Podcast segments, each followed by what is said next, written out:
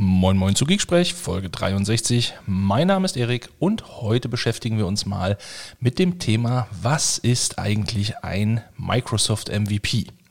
Wir haben Juli, das heißt also der 1. Juli hat stattgefunden und der 1. Juli ist das Datum, auf das so gut wie alle MVPs das ganze Jahr hinarbeiten oder darauf warten und am 1. Juli selbst auch der F5 Day genannt, weil jeder quasi seine Inbox permanent aktualisiert, wird darauf gewartet, dass man die Info bekommt, ist man denn nochmal als MVP renewed worden oder eben nicht.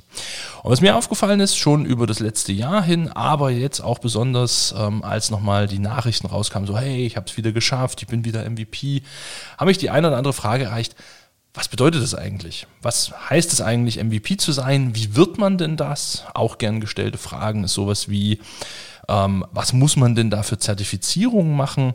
Habe auch schon gesehen, so Fragen wie, ja, was kriegt man denn da von Microsoft? Oder da verdient man bestimmt viel Geld bei Microsoft und so weiter und so fort. Also dachte ich mir, nutzen wir doch einfach mal das Momentum und beschäftigen uns mal mit der Frage, was ist eigentlich ein MVP und was macht ein MVP denn eigentlich aus? Fangen wir mal ganz simpel an. Wenn wir heute über den MVP sprechen, dann steht das Ganze eigentlich für den Microsoft Most Valuable Professional. Das ist also ein Award, der von Microsoft vergeben wird. Es gibt ähnliche Titel auch von anderen Technologieunternehmen. Ähm, es gibt es in der Citrix-Welt, es gibt äh, bei der VMware solche Sachen. Ähm, es gibt sogar einen Alibaba MVP. Also ne, wer Lust und Zeit hat, kann sich auch mit solchen Themen beschäftigen. Ähm, und der Microsoft MVP ist eben der Award für Professionals, sagt der Name ja schon mal, die einen besonderen Wert haben. Und zwar immer im Kontext der Community. Und jetzt war es also am 1. Juli so, dass die Microsoft ähm, die Re-Awards und natürlich auch einige neue Awards vergeben hat. Denn so ein MVP-Award ist immer für ein Jahr gültig. So, warum und wie und was man dafür machen muss, schauen wir uns im, im Rahmen der Folge mal noch ein bisschen an. Was heißt jetzt so ein MVP oder wie viel muss man sich da vorstellen? Wie viel gibt es da? Sind das Millionen? Sind das Tausende? Sind das Hunderte? Ähm, Stand heute, ich habe gerade die Website vor mir offen, sind es 3226 Leute weltweit, die diesen Titel Microsoft MVP tragen. Und diesen Titel kann man in verschiedenen Kategorien haben. Ähm, und danach unterscheidet sich natürlich nochmal ein bisschen, wie viele Leute für wie viele Technologien gibt es. Aber bevor wir da näher einsteigen, erstmal die Grundfrage, was ist denn jetzt eigentlich ein MVP?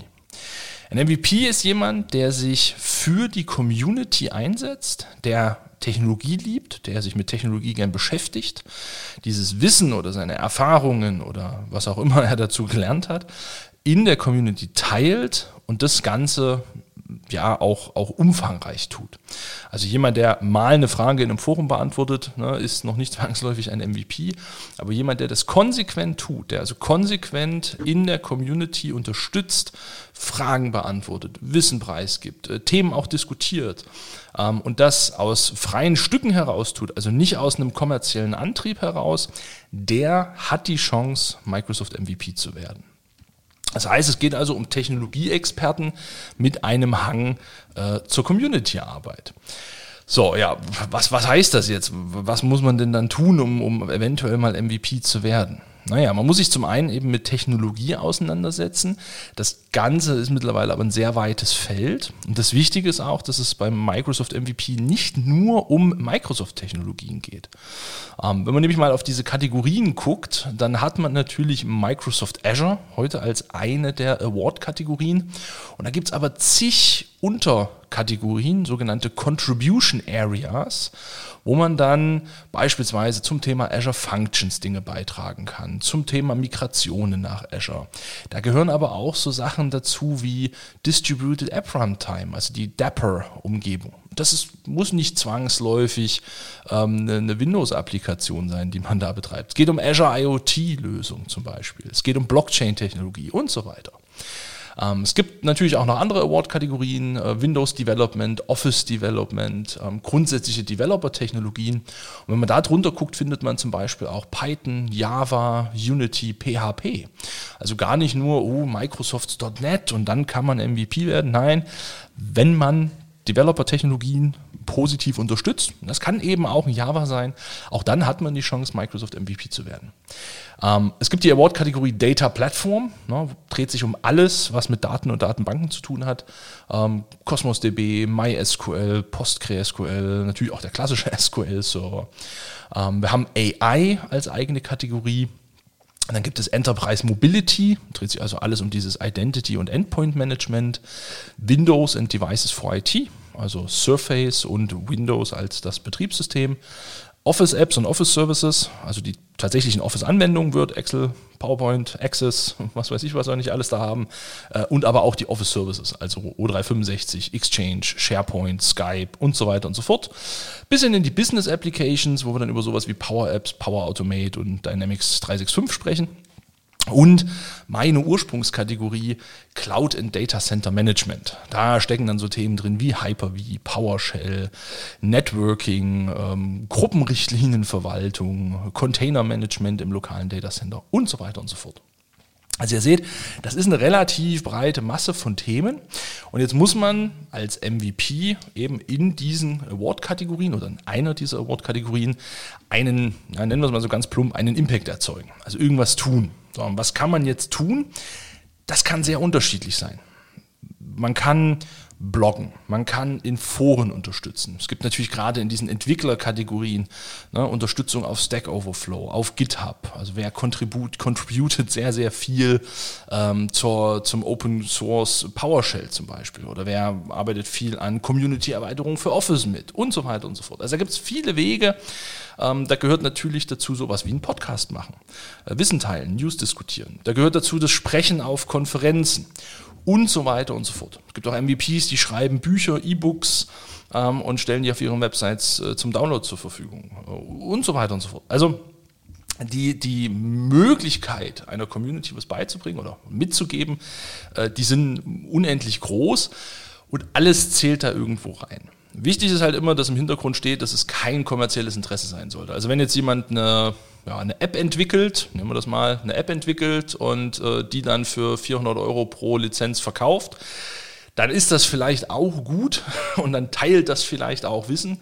Das hat aber ein eindeutiges kommerzielles Interesse, würde dann also eher nicht so zu diesem Community-Gedanken passen, weil ne, Idee der Community ist, wir teilen und wachsen gemeinsam. So, jetzt kann man sich mal mit den Fragen beschäftigen, ähm, die dann natürlich automatisch aufkommen. So erstens mal ja, warum sollte ich denn das tun?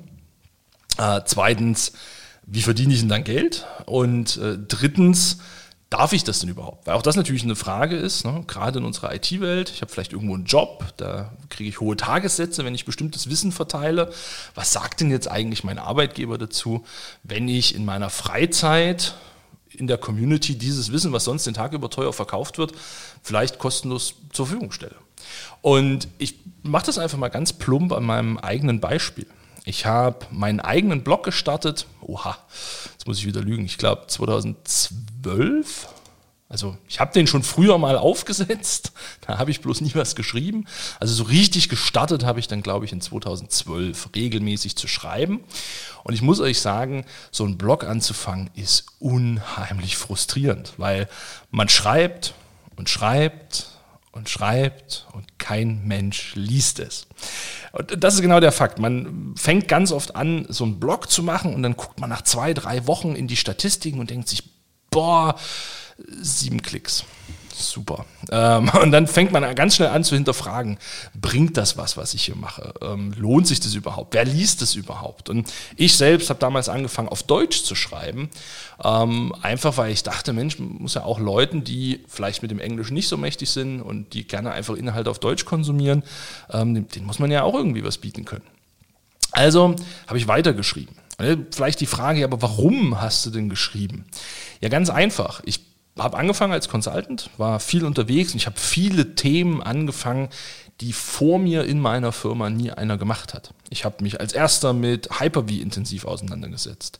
Ich habe als erster in meiner Firma damals mich mit System Center auseinandergesetzt. Habe damals ein sehr großes System Center Projekt beispielsweise begleitet, ähm, wo wir mit der Produktgruppe von Microsoft zusammen in sehr, sehr, sehr, sehr viele Fallen getappt sind oder ganz viele Probleme aufgedeckt haben. Ähm, ich habe eine Zeit lang sehr viele Citrix-Projekte gemacht, wo auch da viele Sachen einfach irgendwie im Argen lagen und ich viel mit dem Support hin und her gebastelt habe. Und am Ende des Tages, was mache ich denn heute als ITler, als ähm, Consultant oder wer auch immer, äh, wenn ich nicht mehr weiter weiß? Na, ich gehe hin und google. Alternativ könnt ihr jetzt auch Bing oder sonst irgendwas einsetzen. Aber ich persönlich habe damals viel gegoogelt und auch heute noch. Und irgendwann kam für mich so dieser Punkt, wo ich dachte, mein Gott, wenn keiner was aufschreiben würde, hätte ich ja auch nichts zu googeln. Weil all das, was ich mir damals ergoogelt habe, stand auf irgendwelchen Blogs. Und so bin ich eben damals auf Blogs gestoßen von Carsten Rachfahl, von Aiden Finn, von vielen, vielen ähm, MVPs, mit denen ich heute ja gemeinsam MVP bin und was ich total toll finde. Aber das waren Leute, die haben eben mir Wissen geteilt, die haben Erfahrungen geteilt, Anleitungen, was weiß ich. Und das war für mich so ein Punkt, wo ich dachte, hm, wenn die das nicht aufgeschrieben hätten, hätte ich es nicht finden können, hätte ich es nicht googeln können. Also habe ich angefangen, Dinge, die mir so im, im Alltag passiert sind, wo ich Lösungen gefunden habe, wo ich so eigene Aha-Momente hatte, ähm, diese einfach aufzuschreiben. Habe also einfach runtergeblockt sozusagen, was mir im, im Tagesgeschäft passiert ist. Ja, irgendwie sowas wie, hey, da habe ich im PowerShell irgendwie ein Problem gehabt, das habe ich gelöst und zwar so und so. Ähm, dann gab es gerade aus der Citrix-Welt Troubleshootings, die haben mich Tage, Wochen meines Lebens gekostet mit Citrix Support Hotline und so weiter. Und dann dachte ich mir am Ende einfach, okay, das, das lohnt sich, das schreibst du jetzt einfach mal auf. Und ja, und dann war ich tatsächlich so an dem Punkt, dass ich erst dachte so, yay, richtig cool, schreibst du auf, machst du, Blocken ist richtig geil. Das lief so gut drei Monate. Und dann dachte ich, hm, ist ja toll, dass ich das alles aufschreibe, aber es liest keine Sau. Und äh, genau da hatte ich so einen, so einen leichten Einbruch, wo ich dachte, hm, aber wenn das doch gar keiner liest, also kann ja sein, dass andere auch googeln, aber scheinbar finden die mich nicht. Ähm, verzeiht mir, aber damals war dieses Thema Search Engine Optimization und so jetzt noch nicht so in meinem Kopf ähm, war ich so ein bisschen frustriert und dachte so, ja, bringt das überhaupt was, das, was ich hier mache? Mhm, mhm. Und dann ist tatsächlich was passiert und das hat mich äh, nachhaltig, massiv nachhaltig beeinflusst. Und zwar hatten wir äh, in einer Kundensituation ein Problem in Citrix gefunden äh, oder das Problem hatte uns gefunden und wir haben aber tatsächlich die Lösung dazu nach langem äh, Gedoktor und äh, Troubleshooting und Tracing und was weiß ich was, äh, waren wir schneller als der Citrix-Support und haben selbst die Lösung gefunden. Es war damals irgendeine kaputte DLL, die konnte man löschen und ersetzen und tada, ähm, da war das Problem behoben. Und das hatte ich auf meinem Blog geschrieben, dass das bei uns geholfen hat. Da ging es damals, glaube ich, um irgendwelche Media-Systeme, die dann nicht funktioniert haben im Citrix. Und das hatte ich da halt hingeschrieben und es hatte sich nie ein Mensch durchgelesen. Und plötzlich bekam ich aber eine Mail aus Japan damals, wo mir jemand schrieb, hey Erik, und nochmal zur Erinnerung, ich habe damals auf Deutsch geschrieben in meinem Blog und plötzlich bekam ich aus Japan eine Mail auf Englisch, ähm, so hey, super, vielen Dank, äh, dass du das aufgeschrieben hast. Das hat mir so geholfen. Wir suchen die Lösung für dieses Problem seit zwei Jahren und haben keine Chance gehabt, wir sind nicht fündig geworden, wir haben es nicht selbst rausgekriegt. Ich habe jetzt das ausprobiert, was du in deinem Blog geschrieben hast und es funktioniert, ich danke dir. Seither ist mein IT-Leben viel besser, so nach dem Motto. Ne? Und ich saß da und dachte so, wow, jetzt habe ich hier mit meinem Blog, den ja kein Mensch liest, den ich auf Deutsch geschrieben habe, jemandem im Japan geholfen. Und ja, ich habe damit keinen müden Cent verdient. Ich habe dafür nicht wirklich einen Schulterklopfen bekommen, außer das, äh, die virtuelle E-Mail. Ne? Aber das Gefühl, krass, ich konnte dem jetzt helfen. Und der erinnert sich positiv an mich. Das hat mich damals beeinflusst. Und dann habe ich gedacht, okay, das, dieses Gefühl, jemandem geholfen zu haben, das finde ich cool. Und von da an ja, war ich ein bisschen angefixt und habe dann sehr, sehr viel geblockt und habe tatsächlich einfach alles runtergeblockt und bin ähm, ja in, in den guten Jahren auf ja, so knapp 200 Artikel im Jahr gekommen, die ich auf meinem Blog äh, verfasst habe. Ähm, dann ab und irgendwann bin ich dann auch mal übergegangen, habe dann angefangen Deutsch und Englisch zu schreiben. Weil ich gemerkt habe, okay, Deutsch ist halt immer doch noch so ein leicht eingeschränkter Personenkreis. Und ja, so hat sich das dann eigentlich fortgetragen. Und tatsächlich über den Kontakt damals zur Produktgruppe, als wir so viel System Center gemacht haben, kam irgendwann später auch mein Einstieg in das MVP-Leben, da ich regelmäßig mit der Produktgruppe telefoniert habe und die dann irgendwann mal fragten, was, was wäre denn so dein, dein Traum und Ziel? Ähm, das war 2015, da war gerade die Ignite in äh, Chicago im Kommen. Da habe ich gesagt, ey, ich fände es super cool, euch auf der Ignite zu treffen. Und ja, irgendwann mal MVP zu sein, fände ich toll. Man muss überlegen, ich habe 2012 angefangen zu bloggen, drei Jahre, äh, gut drei Jahre später äh, gab es dieses Gespräch. Dazwischen waren sehr viele Jahre des Bloggens und immer noch das, keiner hat es gelesen, aber ich wusste, ab und zu gibt es jemanden in Japan, der auf deutschen Blogs Lösungen findet, also äh, mache ich das mal weiter. Und ja, das war mein Einstieg. Und genau das ist, glaube ich, bei vielen, vielen dieser MVPs, ne, wie gesagt, 3200 und noch ein bisschen äh, MVPs gibt es heute, genau dieses, dieser Gedanke sollte zumindest aus meiner Sicht das sein, ähm, was das beflügelt. Also ich will mein Wissen teilen, um anderen zu helfen, ähm, nicht deswegen, weil ich damit viel Geld verdienen kann oder sonst irgendwas, sondern einfach, weil es cool ist. Und, das muss man auch mal sagen, umgekehrt kriege ich auch viele Sachen zurück.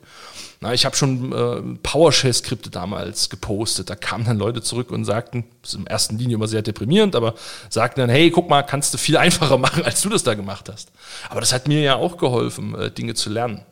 Ja, ich habe äh, über viele Sachen, die ich getan habe, bin ich in Diskussionen gekommen, wo Fragestellungen aufgerufen wurden, wo ich gedacht habe, wow, hätte ich nie drüber nachgedacht, aber guter Punkt, mache ich mir jetzt mal einen Kopf zu. Also dieser Austausch, der ist unheimlich wertvoll. Und das ist ja das, was wir erleben, wenn wir auf Konferenzen uns hinterher mit dem Sprecher unterhalten, wenn wir auf ein Meetup gehen und dort mit anderen diskutieren, hey, wie machten ihr in eurer Umgebung und jetzt sucht euch irgendein Thema raus, Cloud, äh, Office 365 oder sonst irgendwas. Ne, dieser Austausch, das ist das, was befruchtet. Das ist das, was das eigentlich äh, so cool macht. Also, um die ursprünglichen Fragen immer so ein bisschen anzufassen, was muss ich tun, damit ich MVP überhaupt werden kann? Ich sollte erstmal in der Community aktiv sein. Wie gesagt, das kann ganz unterschiedlich sein. Bei mir war es tatsächlich das Bloggen. Und ähm, andere machen es anders. Andere sind in den Foren sehr aktiv oder fangen gleich an zu sprechen. Oder also gibt es viele, viele Wege. Und dann äh, braucht es eben diesen Stein des Anstoßes, dass jemand sagt, so Mensch, der macht so gute Sachen. Ich glaube, der wäre gut für das MVP-Programm. Und ich habe damals den Draht zur Produktgruppe gehabt, habe halt so mein ja, losen Wunsch da geäußert und die Produktgruppe hat es dann eingekippt und hat dann irgendwann dazu geführt, dass ich im Oktober 2015, hatte ich gerade meinen Job gewechselt, ähm, super Timing, äh, eine Mail bekam, wo drin stand, hey Erik, äh, herzlichen Glückwunsch, du bist MVP. Und das kann ich, kann ich kaum erzählen, das war unheimlich witzig. Ich war damals in äh, Schwabing noch im Microsoft Office und war mit einem anderen MVP im Raum, in einem Meeting. Und der bekam um ja, lass es 16.30 vielleicht gewesen sein. 16.30 bekam er seine Mail, äh, MVP, und dann erzählt er so, hey, hey, ich bin jetzt MVP, äh, wieder MVP und super toll. Und hm, damals waren die Renewals nicht alle im Juli, damals gab es die vierteljährlich. Ähm, und ich saß so da und dachte so, ja toll, ich habe keine Mail bekommen. Naja, dann hat es nicht geklappt. War auf der einen Seite enttäuscht, natürlich. Ja, jeder, der irgendwas erwartet oder sich auf irgendwas freut oder darauf hofft, ist am Ende enttäuscht, wenn das nicht wird. Ähm, und auf der anderen Seite dachte ich mir aber, okay, dann, dann hast du vielleicht einfach noch nicht genug gemacht. Mach einfach weiter, dann, dann wird schon irgendwann was passieren. Und äh, bin dann ins Auto gestiegen, bin tatsächlich auf die Autobahn Richtung äh, Thüringen zurück. Und plötzlich bimmelte mein Handy und sagte, hey, du hast eine neue Mail. Und da habe ich ja, ich weiß, das macht man nicht, aber ich habe es getan. Ich habe auf der Autobahn ähm, rechte Spur Mail auf und sah irgendwas von MVP. Dann dachte ich, okay, Absage, Zusage, ich weiß es nicht, bin rechts runter, da war zufällig gerade ein Parkplatz. Auf diesem Parkplatz gefahren, habe die Mail aufgemacht, habe gelesen. Und ich glaube, wenn man mich von außen beobachtet hätte oder mir zugehört hätte, wäre es ziemlich peinlich geworden. Aber ihr könnt euch nicht vorstellen, das war für mich so dieses, ich hatte es ja schon abgeschrieben, weil die Mail beim anderen war ja schon da, bei mir nicht. Also, ne, das ist ja schon durch. Und plötzlich bekomme ich die Mail, wo drin steht, hey, herzlichen Glückwunsch, du bist jetzt MVP. Damals für System Center Cloud und Data Center Management. Und dachte ich so, boah, das ist cool. Und dann habe ich meine Frau angerufen, so halb unter Tränen. Ich sage, du glaubst nicht, was gerade passiert ist. Ich habe gerade eine Mail bekommen. Ich bleibe erstmal noch 20 Minuten hier stehen. Ich kann, glaube ich, kann gerade nicht Auto fahren. Ähm, das war damals der Moment, wie, wie ich MVP geworden bin. So, und seither ähm, hat sich das dann fortgetragen. Microsoft hat das Programm ein paar Mal geändert. Wie gesagt, heute gibt es das große Renewal für alle im Juli. Damals gab es das vierteljährlich. Ähm, man hat die Produktkategorien umbenannt. Ich habe angefangen als System Center Cloud and Data Center Management MVP. Dann wurde es Cloud and Data Center Management. Dann habe ich bei mir mal noch Azure dazu gepackt, weil ich dann halt auch viel Azure gemacht habe. Seither bin ich Doppel-MVP sozusagen in zwei Award-Kategorien. Ähm, aber der Gedanke ist immer noch der gleiche. Ich, ich tue Dinge, weil mir das Spaß macht, das Wissen zu teilen, auch um Feedback zurückzubekommen. PS, wenn ihr also Feedback zu dieser Folge habt, gerne an mich. Ähm, und äh, weil es mir, mir einfach Freude macht zu sehen, wie man, wie man anderen helfen kann. So, und wie gesagt, genau unter diesem Grundsatz, wenn keiner was aufschreibt, hat keiner was zu googeln. Und das gilt für alles. Das gilt für Foren, das gilt genauso für Vorträge. Ne? Wenn, wenn, wenn, keiner auf einer Konferenz einen Vortrag hält, äh, hat keiner was, wo er hingehen kann. Also es läuft immer wieder auf das gleiche Schema hinaus. Und das hat damals gemacht, dass ich ähm, ja, im MVP geworden bin und macht tatsächlich heute, dass ich Jahre später immer noch äh, Microsoft MVP bin. So, jetzt gibt es ja nicht nur mich, es gibt noch viele, viele andere. Ähm, ich habe mir mal hier so eine Statistikseite gezogen, einfach mal ein Gefühl dafür zu kriegen, was gibt es denn überhaupt für MVPs und wo gibt es denn überhaupt ganz viele. Ich glaube, das sind noch die Statistiken vor dem Renewal, weil die sprechen hier von ein paar weniger MVPs. Aber wir haben über 700 MVPs in den Developer-Technologien, über 500 für Office-Apps und Services, 500 plus für Azure, ganz viel in der Data-Plattform, knapp 400 und dann geht das runter auf so Kategorien wie Windows und Devices, das sind weniger als 50. Ähm, Cloud Data Center Management sind knapp über 200 Stand heute. Also wenn man ein Gefühl dafür, ne, wir sprechen immer über weltweite Zahlen. Ähm, und wenn man sich dann denkt, hey, ich gehöre zu den weltweit 200 Leuten, die von Microsoft ausgezeichnet wurden für das Thema Cloud Data Center Management, das ist schon Lob, ne? das, ist schon, das ist schon eine Anerkennung. Da ähm, kann man sich schon drüber freuen. Und äh, genau das soll es auch tun. So. Zweite Frage, wie gesagt, was muss ich also tun? No, es gibt keine Bedingung, dass du irgendwelche Zertifizierungen haben musst, dass man, was weiß ich, irgendein Training gemacht haben muss oder so. Nein, man muss Techniker sein oder technisch Liebhabender, äh, Liebhabende, ja, das ist immer alles hier für alle gemeint, ähm, sein und ich muss das teilen und, und muss irgendwie Community-Arbeit leisten. Das ist alles, keine Zertifizierung, kein gar nichts. Und jetzt passiert aber leider sehr häufig Folgendes, dass Leute auf MVPs zugehen und sagen, hey, ich möchte MVP werden, sag mir mal, wie das geht. Oder hilf mir mal, das zu werden. Das finde ich fast noch schlimmer. Ähm, und das finde ich persönlich ganz blöd, äh, möchte ich auch mal an der Stelle einfach so, so hinstellen. Ähm, weil tatsächlich an der Stelle, so dumm wie dieser Spruch auch klingt, aber der Weg ist das Ziel. Also ich glaube, wer anfängt in der Community zu arbeiten, weil er MVP werden will, der macht was falsch.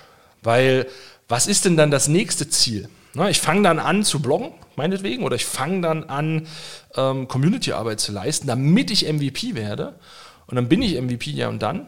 Dann, dann, wofür habe ich das Ganze gemacht? Ja, um MVP zu werden. Und dann fehlt mir so ein bisschen A, die Motivation überhaupt weiterzumachen. Und ich persönlich finde einfach die Grundeinstellung an der Stelle äh, dann nicht richtig. Und deswegen sage ich vielen, die auf mich zukommen und sagen, hey Erik, wie, wie, wie werde ich denn am besten MVP? Dann sage ich erstmal, denk gar nicht über einen MVP drüber nach. Fang mal an, Community-Arbeit zu machen. Denn ganz ehrlich, alle, die ich über die letzten Jahre gesehen habe, die sehr, sehr gute Community-Arbeit gemacht haben, sind früher oder später MVP geworden. Und ja, da gab es Leute, die haben zwei, drei Jahre, ne, ich selbst auch über drei Jahre, ähm, am Ende Community-Arbeit gemacht, gute Community-Arbeit gemacht und sind dann MVP geworden. So, und was die Leute irgendwie erwarten ist, hey, ich fange jetzt an zu bloggen, ich habe jetzt drei, vier Blogs geschrieben, ich habe zweimal auf Twitter einen Post von der Produktgruppe geretweetet, jetzt will ich MVP sein. Ja, dann habt ihr einfach das Prinzip nicht verstanden. Und es gab tatsächlich mal so eine Bewegung, don't want to blame anyone, aber ähm, vor ein paar Jahren gab es mal so eine riesen ich nenne es jetzt mal so böse, aber eine Schwemme an MVPs. Da sind ganz komischerweise ganz viele Leute MVPs geworden. Und da waren tatsächlich Menschen drunter, die haben ähm, ja Twitter geretweetet. So, das war deren Community-Aufgabe. Wow. Ähm, die sind für ein Jahr MVP geworden, die sind danach aber nicht renewed worden. Weil die nämlich in dem Jahr immer noch das Gleiche gemacht haben, äh, Twitter zu retweeten und, oder Twitter-Nachrichten zu retweeten. Und dann ist also die Frage, ja, aber was, was ist denn jetzt eigentlich deine Leistung? Also so, dafür kann ich einen Bot schreiben, ne, da muss ich nichts können. Ähm, Vielleicht ist es dann eher, dass ich Bot-MVP bin, vielleicht, ich weiß es nicht, aber also das ist keine Leistung. Ne? Da, da, da mache ich ja nichts aktiv für die Community, da bringe ich mich nicht ein, da, da investiere ich keine Zeit. Ähm, und da war ich dann sehr froh zu sehen, dass solche Leute dann auch wieder daraus geblutet sind. Weil tatsächlich dann auch ja, am Ende das Image des, des MVP-Programms ein bisschen drunter leidet. Aber zu, zu viel an der Stelle. Ähm, das heißt, Frage vom Anfang, was muss ich tun? Mach Community-Arbeit. Punkt. Mach Community-Arbeit ohne irgendein Ziel. Und das Ziel sollte sich automatisch manifestieren. Machst du gute Arbeit, wirst du irgendwann von irgendwem vorgeschlagen, äh, MVP zu werden. Es ist natürlich nie schlecht, sich Kontakte zu machen, ne, mit Leuten zu verbinden, äh, vielleicht mal gemeinsam einen Vortrag auf einer Konferenz halten oder eben gemeinsam an einem Projekt in GitHub, GitHub arbeiten oder so. Das macht einen selbst natürlich auch bekannter, das ist nicht verkehrt. Ähm, aber wie gesagt, der Weg ist das Ziel. So, jetzt die zweite Frage, so, hu, hu, hu, jetzt hast du ja deinen tollen MVP-Award bekommen, dann kriegst du doch bestimmt ja, aber was kriegt man denn eigentlich als MVP? Ähm, viele denken immer, wir kriegen Geld und äh, Millionen und äh, Tantiemen und kein Nein, nein. Ähm, es ist tatsächlich das. Es ist ein Award. Also man bekommt einen beim ersten Award einen kleinen Pokal nach Hause. Und äh, für diesen Pokal gibt es dann so Scheiben, die man aufstecken kann mit den Jahreszahlen drauf. 2015, 2016, 2017 und so weiter. Ähm, und jedes Jahr, wenn man wieder re-awarded wird, kriegt man noch so eine Scheibe. Das bekommt man. Man bekommt eine Urkunde, die kann man sich schön ins Büro hängen. Und eine Dankesmail Anfang des Jahres. That's it, erstmal. Ja. Es gibt natürlich so ein paar positive Sachen. Und das ist eigentlich das, was es für mich zum Beispiel unheimlich interessant macht, MVP zu sein. Es gibt sogenannte Product Group Interactions, also Calls mit den Produktgruppen, wo wir Feedback geben können, wo wir nach unserer Meinung gefragt werden, wo Abstimmungen stattfinden, hey, welches Feature sollen wir denn äh, priorisieren und so weiter. Ähm, das sind alles Themen, die unter NDA stehen. Ne? Wir sehen zum Teil Pre-Versionen, wir haben schon Produkte gesehen, die haben nie das Licht der Welt erblickt, ähm, weil Microsoft dann irgendwann gesagt hat, nee, euer Feedback sagt uns, das funktioniert so nicht. Ähm, aber das ist das, was es wertvoll macht. Ähm, als es noch nicht Corona gab, hatten wir auch noch was, das nannte sich MVP Summit. Da hat die Microsoft uns einmal im Jahr eingeladen äh, nach Redmond. Ähm, eingeladen heißt, sie haben das Hotel bezahlt und uns dort eine Woche lang hin und her gefahren und ähm, ja, in, in, eben Vorträge und Sessions und so weiter reingeholt. Man musste trotzdem gucken, dass man hinfliegt. Wenn man länger bleiben wollte, musste man das selbst bezahlen und so weiter. Also es war jetzt kein All-Inclusive-Urlaub. Aber ist natürlich schon ein großes Entgegenkommen, überhaupt auch die Zeit zu committen. Ne, da zwei, zweieinhalbtausend Leute nach Redmond zu fliegen oder kommen zu lassen, für die Hotels zu organisieren, äh, für die die Produktgruppen frei zu schaufeln und da eine Woche lang äh, miteinander ins Gespräch zu gehen. Das ist ziemlich cool. Es gibt noch ein paar andere Benefits. Ne? Es gibt so Third-Party-Offers, äh, wo einfach Leute gemeinsam mit dem MVP-Programm sagen, hey, das sind Leute, die entwickeln, da gibt es ein paar Entwicklertools, ne, wo man einfach guten und schnellen Zugriff drauf bekommt. Ähm, es gibt zum Beispiel für die MVPs eine MSDN-Lizenz, damit man eben auch die Möglichkeit hat, bestimmte Dinge zu testen.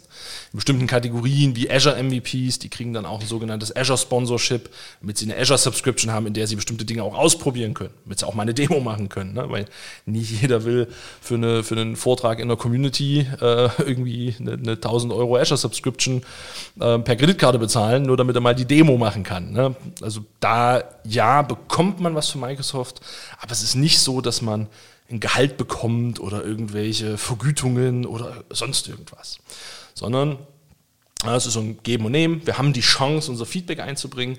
Wir kriegen dafür natürlich viele Infos vorab, haben auch einen guten Draht, um, um da Fragen zu stellen oder Anmerkungen zu geben. Ähm, und das ist es tatsächlich, was es ausmacht. Also glaubt immer nicht, äh, was da so in, im Buschfunk unterwegs ist. Äh, MVPs werden durchs MVP-Sein nicht äh, automatisch reich. Absolut nicht. zumindest nicht von Microsoft. Vielleicht durch andere Quellen, ich weiß es nicht. Ähm, aber, aber nicht durch Microsoft. So, dann haben wir also geklärt, was muss ich denn machen, um MVP zu werden? Ähm, was bedeutet es eigentlich, MVP zu sein? Jetzt die, vielleicht die Frage, was muss ich denn machen, um MVP zu bleiben? Ähm, ja eigentlich genau das gleiche, wie um es zu werden. Ich muss eben Community-Arbeit leisten und der kleine Unterschied ist dann, es gibt quasi während des Jahres, es gibt so ein Online-Portal, dort trägt man seine Community-Aktivitäten ein. Das heißt, man sagt, hey, ich habe hier auf der Konferenz gesprochen, ich habe hier den Podcast produziert zum Thema XY, ich habe hier vier Blogartikel geschrieben und ich habe da in GitHub contributed und was auch immer. Und diese Sachen werden dann gesammelt, ausgewertet und dann gibt es jetzt eben einmal im Jahr das große Renewal am 1.7., äh, wo geschaut wird, sind das denn auch noch immer MVPs? Es gibt immer auch Leute, die da aussteigen, weil sie vielleicht aus äh, privater Motivation, vielleicht einen Jobwechsel oder was auch immer, ähm, einfach gar kein Interesse mehr haben, MVP zu sein. Es gibt auch Leute, die vielleicht nicht mehr so viel leisten konnten, also nicht mehr so viel contributen konnten zur Community, ähm, die dann vielleicht in zwei, drei Jahren wieder dazukommen, äh, je nachdem. Ne? Und es gibt natürlich immer neue MVPs, die dazukommen, die können aber mittlerweile sogar monatlich dazukommen. Also es gibt jeden Monat zum ersten gehen Mails raus äh, an neue MVPs, die also unterjährig dann in dieses Programm mit aufgenommen werden. Hat man einfach gemacht, weil ansonsten sind diese Zyklen sehr, sehr lang. Ne, früher war es vierteljährlich, das ging noch. Wenn man jetzt wirklich sagen würde, macht das nur einmal im Jahr, äh, dann sind die Zyklen schon sehr lang, um da auch mal jemanden reinzubringen, der vielleicht wirklich gerade einen riesigen Impact hat. Ähm, das macht sich mit so, einer Monats, mit so einer Monatslösung deutlich besser. Ja, warum ist es jetzt eigentlich so toll, äh, MVP zu sein? Naja, zum einen eben, weil es eine Anerkennung dessen ist, was man da in der Community tut. Auf der anderen Seite eben, weil man den Zugang zu den Produktgruppen hat, also Fragen stellen kann, Infos bekommt, viele Dinge vorab schon mal ausprobieren konnte äh, und so weiter. Und daraus resultiert am Ende auch, dass andere profitieren, weil natürlich wenn wir dann ein Meetup machen oder es eine Konferenz gibt oder sonst irgendwas, ein niegelnagel neu gelaunchtes Product schon diskutiert werden kann. Weil es eben schon Leute gibt, die es schon mal ausprobiert haben, die sich damit schon beschäftigt haben, die vielleicht die Kinderkrankheiten schon kennen. Ähm, und ihr habt vielleicht vor kurzem gesehen, äh, wer, wer ein bisschen den, den Aktivitäten folgt, ich mache mit dem Manfred Helber zurzeit die Hybrid Show, immer am jedem zweiten Freitag, 14 Uhr auf LinkedIn, YouTube, Facebook, überall im Livestream. Äh, immer an den Wochen, wo kein Geeksprech-Podcast rauskommt. Und wir haben vor kurzem mit Windows Admin Center gearbeitet. Das ist zum Beispiel so ein Produkt. Als das noch Project Honolulu hieß, ähm, oder ganz früher sogar mal die äh, Server-Admin-Tools in Azure waren, da hatte ich damals schon Pro Kontakt zur Produktgruppe und habe während Project Honolulu überhaupt entstanden ist, also in den frühen Alpha- und Beta-Phasen, habe ich das Produkt schon getestet. Und glaubt mir, das waren Phasen, da wollte man das Produkt noch nicht testen müssen. Ähm, als es dann rauskam, ne, durfte ich auf der Ignite äh, die Demos mitzeigen. Habe dazu Vorträge gehalten, ne, weil ich das Produkt eben schon kannte. Und äh, mittlerweile gibt es halt ein Windows Admin Center und wie ihr vielleicht in der letzten Folge gesehen habt, äh, scheitern Manfred und ich trotzdem noch an lustigen Edge-Problemen mit der Authentifizierung. Wer jetzt nicht weiß, wovon ich spreche, einfach mal äh, nach Hybrid Show auf YouTube suchen, dann seht ihr in der letzten Folge, worum es geht. Und genau das ist eben der Vorteil, wovon Kunden partizipieren, wovon die Community partizipiert, ne, dass wir uns eben mit Themen schon beschäftigt haben und das tun. So, jetzt die Frage, darf ich das oder ist das eigentlich gut, das zu machen oder nicht? Das ist tatsächlich immer so ein leicht umstrittener Punkt. Ähm, ganz klar, ich bin Consultant. Ich werde für ja, doch relativ viel Geld an meine Kunden verkauft, also hohe Tagessätze. Und da erzähle ich denen zum Beispiel, wie man Azure richtig macht. Und jetzt gehe ich auf eine Konferenz wie die Cloud and Data Center Conference vom, vom Carsten Rachfahl oder auf die Experts Live Europe oder auf äh, die Ignite und erzähle dort für Umme, also zumindest für mich Umme, weil ich kriege für solche Vorträge kein Geld. Natürlich, die Teilnehmer bezahlen ihren Eintritt, aber selbst das ist verhältnismäßig günstiger als ein Tagessatz ähm, erzähle ich denen, wie man zum Beispiel eine Migration richtig gegen die Wand fährt. Also im Umkehrschluss, was sollte man machen, damit man eine Migration nicht gegen die Wand fährt? Ähm, oder erzähle denen eben, wie man bestimmte Dinge in der Cloud automatisieren kann. Hey, dafür bezahlen doch aber meine Kunden sonst sehr, sehr viel Geld. Ja, ähm, warum tun wir das? Also, also im einen Grund, nicht jeder kann sich teure Consultants leisten. Ne? Also wir haben viele kleine Unternehmen, Mittelständler, auch andere Consultants natürlich, die ja irgendwo äh, starten müssen, irgendwo einen Einstieg finden müssen. Und wir wissen alle, wir brauchen IT. Also ne, wir kommen, spätestens seit Corona wissen wir es erst recht, wir kommen um diese IT-Welt nicht mehr umhin und wir brauchen Experten. Ähm, ich könnte gerade ad hoc 20 Leute einstellen, aber ich finde sie am Markt nicht mehr. Wenn ich jetzt also mich hinsetze und sage, ich behalte mein Wissen nur für mich und ich teile das mit gar keinem, außer er bezahlt dafür, wo sollen denn die nächsten Experten herkommen? Die wachsen ja nicht auf Bäumen. Also allein dieses Teilen von Wissen und damit eben das Heranzüchten neuer Leute, die Dinge schon kennen und schon wissen, äh, ja schon mal ein ganz reines Eigeninteresse aus beruflicher Sicht gesehen. Ähm, das Zweite ist, ich mache natürlich in einem Vortrag von 45 Minuten, einer Stunde, nie das gleiche wie in acht Stunden oder einer gesamten Woche, die ich mit einem Kunden verbringe wo ich kundenspezifisch ein bestimmtes Problem analysiere, sondern in der Regel in so einem Vortrag teaser ich ja bestimmte Dinge an, erkläre, wie bestimmte Zusammenhänge funktionieren, auf was man Acht geben sollte. Und dann kann jeder für sich entscheiden. Ist das jetzt ein Punkt, den habe ich mitgenommen, da arbeite ich mich jetzt selbst ein? Oder ist es ein Punkt, habe ich verstanden, wie kompliziert das ist und ich habe das Gefühl, der Erik weiß, wie es geht, den rufe ich jetzt mal an. Ähm, oder eben nicht den Erik, sondern den Gregor Reimling oder den Thomas Naunheim oder wen auch immer. Sucht euch irgendwen aus ähm, von den MVPs. Ne?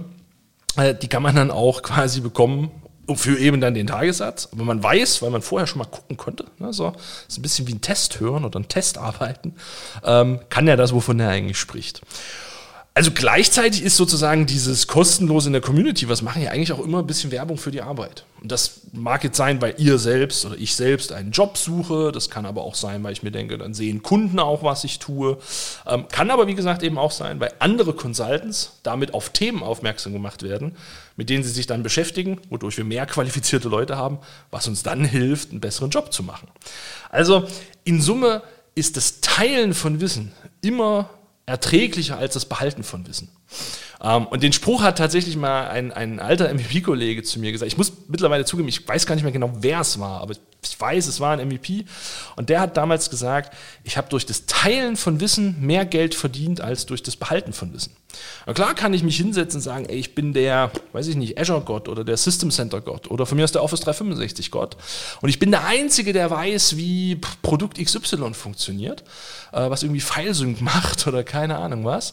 Ähm, und deswegen will ich jetzt als Gott gefeiert werden und für viel, viel Geld von euch eingekauft werden. Das kann ich natürlich tun. Frage ist, wem bringt das denn am Ende des Tages was? Ähm, dann kann ich ein bisschen Geld verdienen und that's it. Für mich ist tatsächlich das Teilen bringt mir viel, viel mehr Anerkennung, weil ich viel, viel mehr Leute habe, die davon partizipieren können. Ähm, ist nicht unbedingt monetär, aber es ist einfach dieses Feedback, dieses positive Gefühl, jemandem geholfen zu haben, bringt mir viel, viel mehr ein. Ähm, und im Umkehrschluss hat mir diese ganze MVP-Geschichte auch durchaus schon den einen oder anderen Kunden zugespielt. Weil der Kunde dann gesagt hat, hm, ich war jetzt bei dem Berg damals, hatte ich einen Kunden, die waren bei mir in einem Windows 10 Workshop und da sagten die, wir haben irgendwie das Gefühl, der kann das. Ich glaube, mit dem wollen wir unsere Windows 10 Integration machen. Naja, da sage ich natürlich auch nicht nein. Ähm, und gleichzeitig hatten aber eben zehn andere da keinerlei kommerzielles Interesse dran äh, und haben trotzdem das Wissen mitbekommen. Und das ist gut, weil dadurch haben wir es hingekriegt, so schnell und so viel Windows 10 rauszupushen. Ähm, also von daher, das ist mein Gedankengut, was ich da so reintrage. Und das fasst es eigentlich ganz gut zusammen. Ne? Was macht jetzt eigentlich so ein MVP? Der macht Community-Arbeit, der bringt es nach außen, der verlangt dafür kein Geld ähm, der macht das regelmäßig, der macht das gern, der liebt das, was er tut. Äh, und damit er MVP bleibt, muss er das auch regelmäßig tun, damit die Microsoft das anerkennt und sagt, jawohl, du bist ein MVP und du darfst auch ein MVP bleiben. Und vielleicht mal die persönliche Weltsicht dazu noch. Ähm, ich habe in dieser MVP-Welt unheimlich gute Freunde kennengelernt. Menschen, zu denen ich früher aufgeschaut habe, wo ich gesagt habe, wow, uh, die sind MVPs, das will ich auch mal werden mit denen habe ich dann in der Zwischenzeit äh, tiefe Gespräche führen können, weil wir eben eine Verbindung gefunden haben, auf der gleichen Konferenz waren, äh, vielleicht im gleichen Hotel saßen ähm, oder sogar schon im gleichen Hotelzimmer geschlafen haben, weil wir uns ein Hotelzimmer geteilt haben. Ähm, und äh, habe dort Leute, wo ich heute weiß, die, die kann ich anrufen, wenn ich ein Problem habe und ich wüsste, die würden versuchen, mir zu helfen. Ohne dafür, darüber zu fragen, hey, das ist aber ja eine andere Firma und ist das jetzt gut? Und hm. Nee, die Frage kommt an der Stelle nicht auf. Ähm, das sind Freunde, die helfen. Es gibt äh, viele, mit denen habe ich persönlichen Kontakt außerhalb sämtlicher Technik- und Arbeitswelt, ähm, wo man sich mal zum Grillen trifft, wo man mal, äh, wenn man in der Region ist, sich auf dem Eis trifft oder sonst irgendwas, äh, wo wir regelmäßig telefonieren. Gregor, Grüße gehen raus. Ähm, ne, also das ist tatsächlich auch einfach eine Erweiterung des persönlichen Netzwerks und des, tatsächlich auch des persönlichen Horizontes. Denn das MVP-Programm ist ein globales Programm. Ah, wir haben Leute aus jedem Kontinent, äh, jedem Land gefühlt äh, dabei. Das heißt, es ähm, gibt dann eben Bekannte, die man hat, die sitzen halt in Australien. Und dann gibt es wieder andere, die kommen vielleicht aus äh, Brasilien. Und wieder jemand anderes sitzt vielleicht tatsächlich in Redmond, direkt bei Microsoft um die Ecke.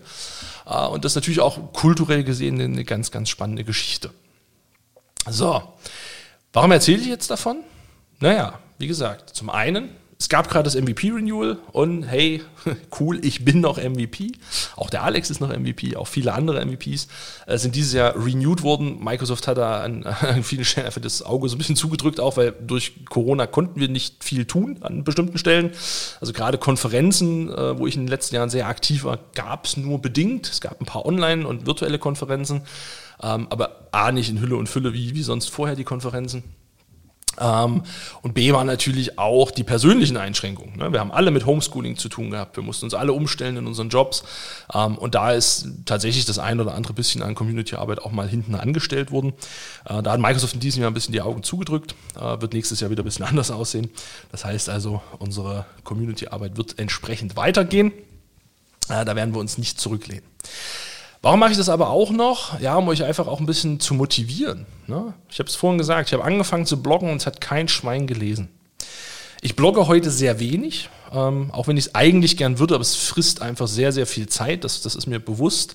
Ähm, und in der Zeit, wo man noch viel reisen durfte, hatte ich abends viel Zeit im Hotel. Jetzt reise ich nicht mehr, jetzt habe ich abends keine Zeit mehr, deswegen blogge ich weniger. Deswegen mache ich dann lieber mal so einen Podcast, da kann ich viel mehr Content reinpacken als in irgendeinen Blog. Ähm, oder mache eben einen Livestream mit dem äh, Manfred, wo wir eine Stunde Zeit brauchen und da sind wir deutlich schneller mit unserem Inhalt durch. Ähm, Bloggen finde ich persönlich im Moment nicht so richtig die Zeit dafür. Aber dieses Anfangen, ne, einfach machen, weitermachen, auch wenn es vielleicht keiner liest oder wenn den Podcast keiner hört oder wenn das YouTube, äh, der YouTube-Channel sechs äh, Abonnenten hat. Ist doch egal. Denn was mir meistens sehr, sehr gut geholfen hat, ich habe meine Website sehr häufig benutzt als Wiki. Das heißt, ein Kunde hat mich irgendwas gefragt. Hey, wie ist denn das beim System Center Virtual Machine Manager mit XYZ? Da habe ich gesagt, warten Sie ganz kurz, erikberg.de, habe nach meinem Blogartikel gesucht und gesagt, so hier steht die Lösung. Ich habe das schon mal aufgeschrieben. Ähm, und das führt übrigens mal so weit, witzige Anekdote an der Stelle noch, ähm, dass ich mit einem Microsoft-Kollegen im gleichen Raum saß und wir an einem Konzept für einen Kunden geschrieben haben.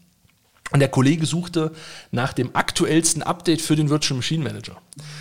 Geht auf Google, sagt SCVMM, aktuelles Update und findet meinen Blog als ersten Eintrag vor dem Eintrag von Microsoft zum offiziellen Download-Link. Und ihm fiel quasi alles aus dem Gesicht und sagte, sag mal, Erik, was, was, was, was machst du? Warum steht denn jetzt dein Artikel höher als der offizielle Download-Link von Microsoft?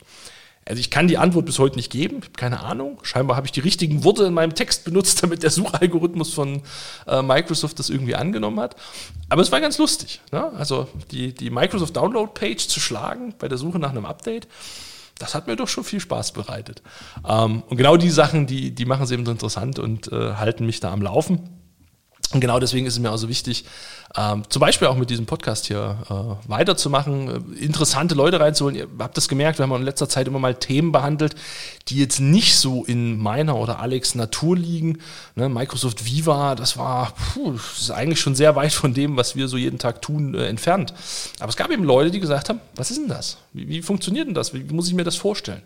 Also haben wir uns auf die Suche gemacht, jemanden gefunden, der es weiß, der sich also schon mehrfach damit beschäftigt hat und haben eine entsprechende Folge dazu gemacht.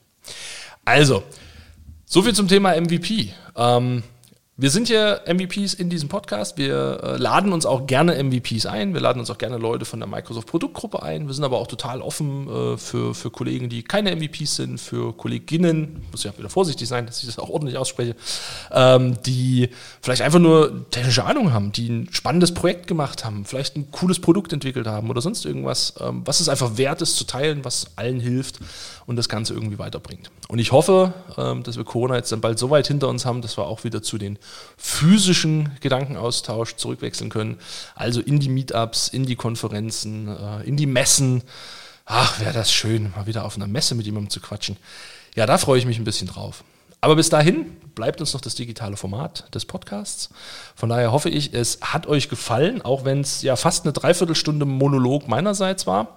Ähm, also mal wieder ein ganz anderes Format für nächste Woche äh, oder für in zwei Wochen, also für die nächste Folge, Folge 64, äh, haben wir uns schon einen Gast gesichert und wollen dann mal ein bisschen über dieses große, ominöse Announcement von Microsoft sprechen, nämlich Windows 11. Was hat es mit Windows 11 auf sich? Nachdem es doch hieß, Windows 10 ist das letzte jemals released Windows, was es auf der Welt überhaupt so geben wird.